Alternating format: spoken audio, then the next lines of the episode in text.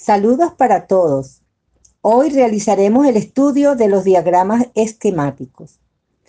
Un diagrama electrónico, también conocido como un esquema eléctrico o esquemático, es una representación pictórica de un circuito eléctrico.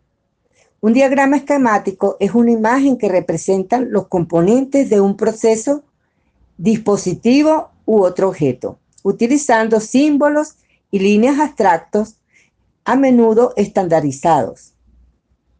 Los diagramas esquemáticos solo representan los componentes importantes de un sistema, aunque algunos detalles del diagrama también pueden exagerarse o introducirse para facilitar la comprensión del tema.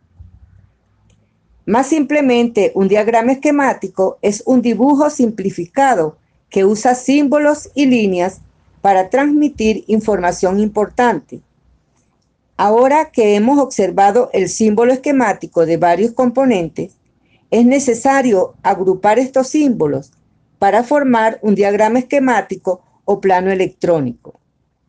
El valor de cada componente se encuentra por lo regular junto a su símbolo, pero en algunas ocasiones se encuentra una lista de componentes por separado.